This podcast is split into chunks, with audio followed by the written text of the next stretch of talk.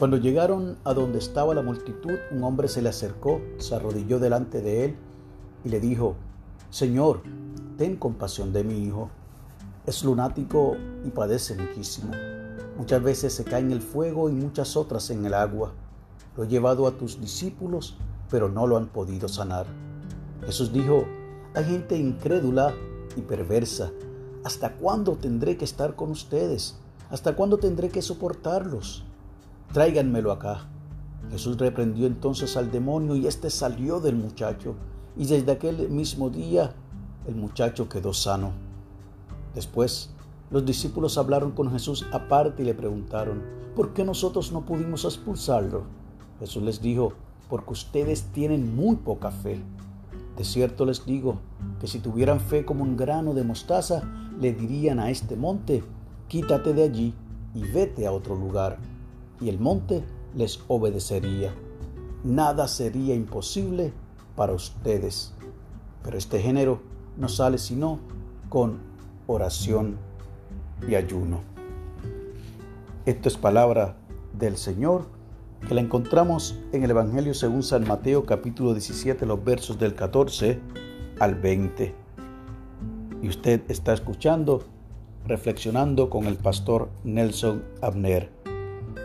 La lectura del aposento alto nos llevó a leer ese relato en el Evangelio de Mateo y nos regala el verso 20 de esa misma versión Reina Valera contemporánea.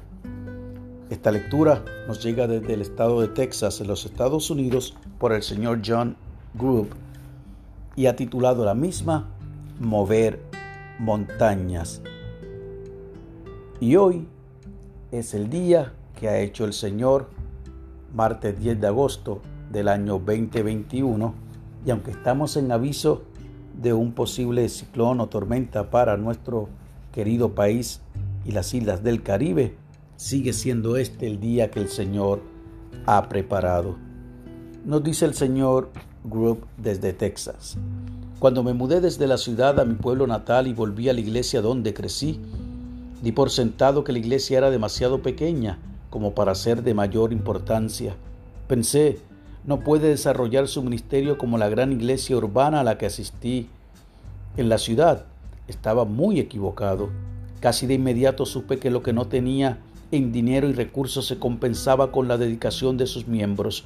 Se dedicaban a llenar cientos de baldes con productos de limpieza para entregar a las víctimas de una inundación y recorrieron la comunidad ayudando a reparar los hogares afectados. Esta iglesia pequeña mueve montañas para ayudar a las comunidades y para los miembros que se unen en servicio. En los tiempos de Jesús, lo que la gente opinaba de él era muy parecido a lo que yo pensaba de mi iglesia en el pueblo.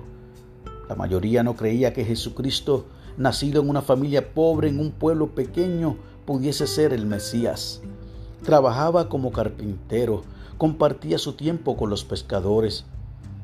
¿Cómo podría un hombre común lograr avances en el mundo o ser el Salvador y Redentor? Cuando cuestionamos la importancia de nuestro servicio, recordemos que los primeros discípulos fueron solo doce personas. Aunque era un número pequeño, revelaron la grandeza de Dios al mundo entero. Nosotros también podemos hacerlo concluye diciendo el señor John Group. Y sugiere la siguiente oración. Oh Dios, a pesar de lo pequeño e insignificante que nos sintamos, danos la fe para servir a los demás. Amén y amén. Y el enfoque de la oración es que oremos por las congregaciones pequeñas, y como pensamiento para el día, este tejano nos regala lo siguiente. En Cristo Jesús puedo lograr grandes cosas. Amén y amén. Y definitivamente nosotros podemos de igual manera mover la montaña de la depresión, la montaña del desánimo, la montaña del desasosiego, la montaña que muchas veces se acumula de raíces de amargura la montaña de chismes, la montaña de la división en la iglesia, la montaña del desamor. Son tantas las montañas que nosotros podemos mover si al menos tenemos fe como el grano de mostaza que habla aquí el texto. Porque en Cristo definitivamente nosotros podemos lograr muchísimas cosas. Nadie es pequeño ni insignificante, porque en las manos del Señor somos poderosos instrumentos y recursos si nos dejamos usar por Él. Te invito a que en esta mañana, al igual que yo, puedas afirmar y reconocer que no importa cuán pequeña sea la congregación a la cual asistes o la que lideras, como sucede en mi caso, pero puedas también reconocer que hay hombres y mujeres dedicados y dedicadas a ayudar a otros y a otras, como lo hizo esta congregación pequeña que nos habla el Señor Group. Iglesias llenas de amor, iglesias desprendidas, generosas y dispuestas a que en efecto podamos mover las montañas que tengamos que mover. Yo me siento orgulloso de las iglesias en las cuales he pertenecido, algunas de ellas numerosas, otras pequeñas en cantidad, pero de una gran calidad humana y comprometidos, igualmente comprometidas con el Señor, con la obra y con la sociedad.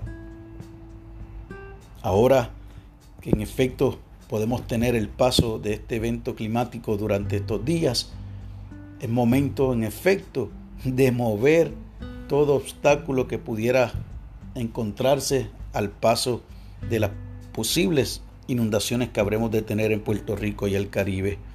Ahí se hace iglesia como lo demostramos en los huracanes Irma y María. Que Dios te bendiga, que haga resplandecer su rostro sobre ti y que puedas definitivamente decirle a estos montes que nosotros hemos mencionado, los montes de la desesperación, los montes de la hipocresía, los montes del desánimo, quítate de allí y vete a otro lugar.